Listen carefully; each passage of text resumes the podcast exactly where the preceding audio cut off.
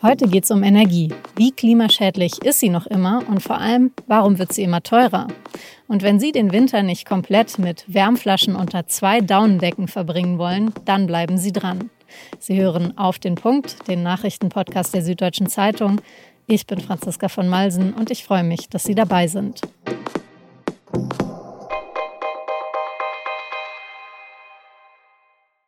Willkommen zurück im redaktionellen Teil der Sendung. Aber Achtung, jetzt hören Sie trotzdem noch mal ein paar Werbeslogans und die gehen so. Drinnen wohlig warm, wenn es draußen kalt wird. Gut fürs Klima, gut für deinen Geldbeutel. Oder auch kuschelig, ohne hohe Kosten. Das sind alles Werbesprüche von verschiedenen deutschen Gas- und Energieversorgern. Ja, da klingt der Winter doch fast schon angenehm. Einige dieser Versprechen, die sind allerdings total irreführend, weil unser Energieverbrauch ist insgesamt nach wie vor alles andere als klimafreundlich.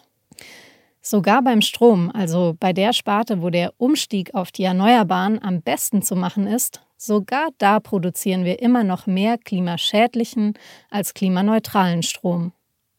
Und teurer wird's auch noch. Heizöl zum Beispiel kostet dieses Jahr durchschnittlich 86 Prozent mehr als letztes Jahr, also fast das Doppelte.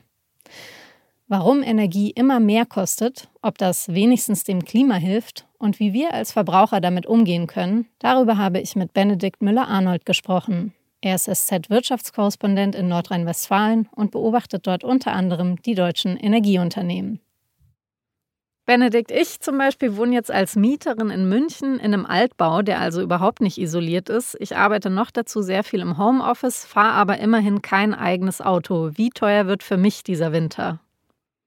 Ja, also dann gehörst du zu den Menschen, die diesen teuren Winter zwar spüren werden, aber wahrscheinlich erst deutlich später. Weil die meisten Menschen, die zur Miete wohnen, zahlen ihre Heizkosten so Mitte nächsten Jahres. Und wenn du diese Heizkostenabrechnung bekommst, dann wirst du wahrscheinlich spüren, dass das Jahr 2021 schon ziemlich kalt angefangen hat, dass du viel im Homeoffice warst, also auch tagsüber ordentlich heizen musstest und dass eben in den vergangenen Wochen und Monaten die Preise für Gas bzw. Öl deutlich gestiegen sind. Man muss aber auch sagen, es gibt auch Menschen, die ein bisschen anders wohnen, die ein bisschen anders heizen und auch Auto fahren.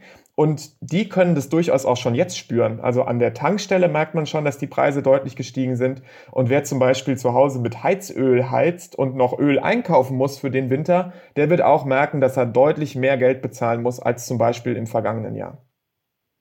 Woher kommt denn jetzt überhaupt dieser Preisanstieg? Also hat es schon was mit der CO2-Bepreisung zu tun, so dass ich sagen kann, okay, es wird teurer für mich, aber wenigstens hat das Klima was davon? Die CO2-Bepreisung hat einen Effekt, aber es ist längst nicht der überwiegende. Also es gibt seit diesem Jahr in Deutschland eben einen CO2-Preis für klimaschädliche Brennstoffe, wie zum Beispiel Benzin oder Diesel, aber eben auch Heizöl oder Erdgas. Und der führt zum Beispiel dazu, dass der Liter Benzin ungefähr sieben Cent mehr kostet als davor, als es noch diese CO2-Bepreisung noch nicht gab. Aber du merkst schon, die 7 Cent CO2-Bepreisung reichen jetzt nicht aus, um diesen starken Preisanstieg zu erklären, den wir in den vergangenen Wochen und Monaten gesehen haben, sondern das hängt eher damit zusammen, wie das Angebot und die Nachfrage auf dem Weltmarkt zusammenpassen oder eben auch nicht. Und da muss man sagen, es haben sich halt sehr viele Industrien von der Corona-Krise erholt. Sie brauchen wieder mehr Strom, sie brauchen wieder mehr Dampf und Wärme, es sind wieder mehr Flugzeuge unterwegs. Und diese höhere Nachfrage nach Erdöl und nach Erdgas trifft halt auf ein Angebot, Angebot, was nicht unbedingt so stark ausgeweitet wird. Es gibt halt Erdöl exportierende Staaten und Erdgas exportierende Staaten und die haben jetzt ihre Förderpläne für die nächste Zeit nicht so stark angehoben. Und zudem gab es zum Beispiel auch noch einen Hurricane in den USA, der Teile von der Ölförderung lahmgelegt hat. Also es kommt ganz schön viel zusammen gerade. Und das erklärt dann eben auch den Grund, warum es jetzt teurer geworden ist im Vergleich zu Vor-Corona-Zeiten. Genau. Und der CO2-Preis, der ja eben auch ein Teil der Erklärung ist, der soll in den nächsten Jahren auch noch weiter ansteigen. So hat es Deutschland geplant. Und das wird dazu führen, dass dieser Beitrag halt immer höher sein wird als vor der Pandemie. Und deshalb, um deine Frage zu beantworten, hilft es jetzt dem Klima oder nicht? Also ja, so ein bisschen. Mit den Einnahmen von dem CO2-Preis kann natürlich der Staat Klimaschutzmaßnahmen fördern oder auch an anderer Stelle die Verbraucher entlasten. Das hilft dem Klima, aber man muss auch sagen, von der aktuellen Krise profitieren halt einfach auch Staaten, die zum Beispiel Erdöl oder Erdgas exportieren. Was mich noch interessieren würde, ist, kann man denn sagen, wie weit jetzt die jeweiligen Stadtwerke beim Umstieg auf grüne Energie schon sind? Also es wird ja viel über die Energiewende in Deutschland gesprochen und die läuft ja auch und das sieht man auch. Also wenn man sich anschaut, wie hat Deutschland bislang in diesem Jahr seinen Strom erzeugt, dann kam der zu 43 Prozent aus Erneuerbaren, also eben Wind, Solar, Wasserkraft. Heißt aber auch, 57 Prozent sind halt noch nicht erneuerbar. Und das ist dann eben zum Beispiel Kohlestrom, Atomstrom oder eben auch das Gas, was so teuer geworden ist. Jetzt muss man natürlich sagen, Energiewende ist eigentlich nicht nur Strom. Und wenn man sich eben anschaut, wie heizen die Gebäude in Deutschland, da sind wir noch nicht so weit. Es gibt in Deutschland immer noch Ölheizung und es gibt vor allem auch noch viele Gasheizungen. Und dieser Umstieg ähm, zum Beispiel auf Wärmepumpen oder auf viel mehr Solarenergie auf den Dächern, da kann ein Stadtwerk oder ein Energieversorger zwar mithelfen, aber letztlich ist das halt auch eine Entscheidung, die muss der Hausbesitzer oder das Wohnungsunternehmen treffen. Und dieser Markt ist halt einfach sehr, sehr kleinteilig. Es gibt unglaublich viele Immobilieneigentümer in Deutschland und die sind, was dieses Thema Wärmewende angeht, wie man das so schön nennt, einfach gefordert. Wie kann denn der Staat, wie kann unsere nächste Regierung das dann weiter äh, fördern? Weil offenbar reicht es ja eben nicht an die einzelnen Hausbesitzer zu appellieren, ja, äh, bitte äh, isoliert eure Häuser besser und steigt um ähm, auf Heizen durch Strom, sodass äh, man erneuerbaren Strom verwenden kann. Ja, also die Gebäudesanierung und der Tausch von Heizungen und, und, und, und Fenstern, das bleibt auf jeden Fall wichtig. Also alles, was man machen kann, damit der Energiebedarf sinkt, ist erstmal eine gute Nachricht. Also Effizienz ist immer gut, aber es braucht halt einfach ähm, einen schnellen Wandel hin zu einem regenerativen System. Also wir müssen definitiv in Deutschland die Potenziale, die wir für Windenergie und für Solarenergie haben, die sollten wir nutzen. Das ist auf jeden Fall in unserem Sinne. Und natürlich brauchen wir dann auch die Leitungen, die zum Beispiel den vielen Windstrom vom Norden in den Süden transportieren man braucht Speicherlösungen, damit wir gerüstet sind für Stunden, in denen weder die Sonne scheint noch der Wind weht. Und wir brauchen so ein bisschen das, was man schlaues Netz nennen kann. Also zum Beispiel Systeme, die dazu beitragen, dass Elektroautos vor allem dann geladen werden, wenn wir viel Wind und viel Sonnenstrom haben. Kann man denn jetzt vielleicht etwas ketzerisch gefragt sagen, gut für den Fortschritt ähm, des Klimaschutzes ist eigentlich gar nicht so verkehrt, dass wir jetzt im Moment sehr hohe Energiepreise haben, weil dadurch natürlich ein gewisser Druck entsteht auf jeden Einzelnen von uns, weil wir mehr bezahlen, aber natürlich dann auch in gewisser Art ein politischer Druck, der vielleicht bislang noch nicht groß genug war. Also ist es am Ende vielleicht sogar eine gute Nachricht, dass dieser Winter teurer wird? Also ich will es jetzt nicht verherrlichen, weil es ist nun mal unbequem. Also Menschen, die nicht viel Geld haben, die regen sich zu Recht darüber auf, äh, wenn das Tanken teuer ist. Ähm, und Menschen, die nächstes Jahr eine sehr saftige Heizkostenabrechnung bekommen, die werden sich auch ärgern, dass sie viel Geld bezahlen müssen. Und für die Sozialpolitik muss das erstmal keine gute Nachricht sein. Aber wenn man was Positives daraus gewinnen möchte, dann ist es, finde ich, die Frage des Bewusstseins. Es ist halt einfach so, wir brauchen Strom und wir brauchen Wärme. Das ist ja keine Frage. Wir wollen unsere Handys laden, wir wollen nicht frieren.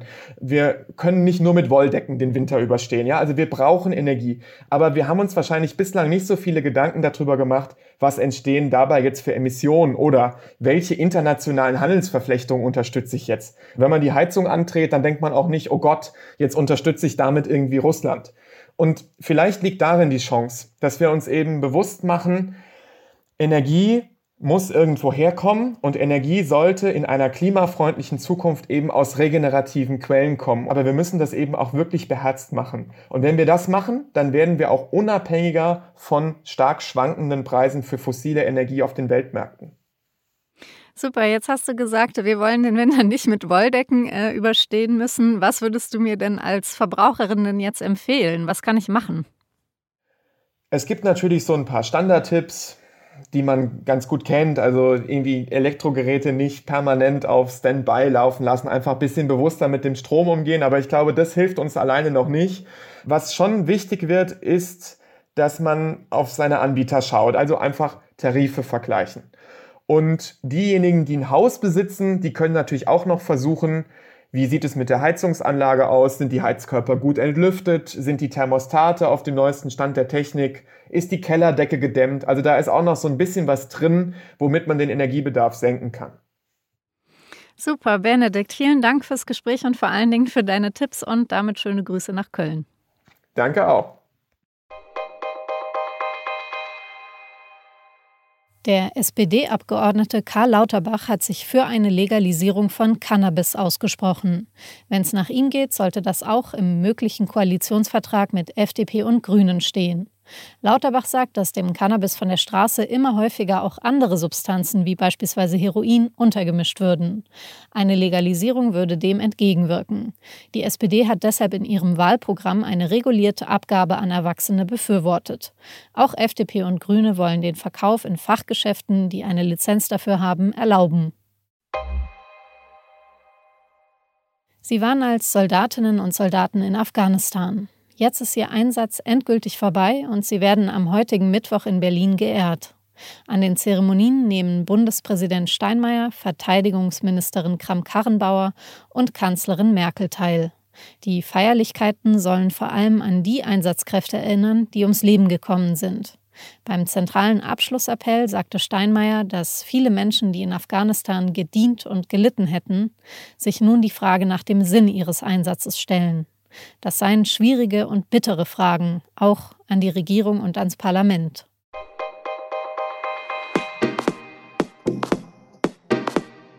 Auch wenn noch viele Fragen offen sind, für die deutschen Soldatinnen und Soldaten ist ihr Einsatz in Afghanistan endgültig vorbei. Zapfenstreich, ganz wörtlich. Aber wie geht's den Afghaninnen und Afghanen jetzt? Vor zwei Monaten haben die Taliban die Macht im Land übernommen. Seitdem haben sich dort die Lebensbedingungen dramatisch verschlechtert. Das Land steuert auf eine riesige humanitäre Krise zu. Mein Kollege Thomas Avenarius war im September länger im Land. Was er dort erlebt hat, davon erzählt er in der aktuellen Folge von Das Thema. Sie finden die Folge auf sz.de slash das-thema. Das war auf den Punkt. Redaktionsschluss war 16 Uhr. Vielen Dank fürs Zuhören und bis morgen.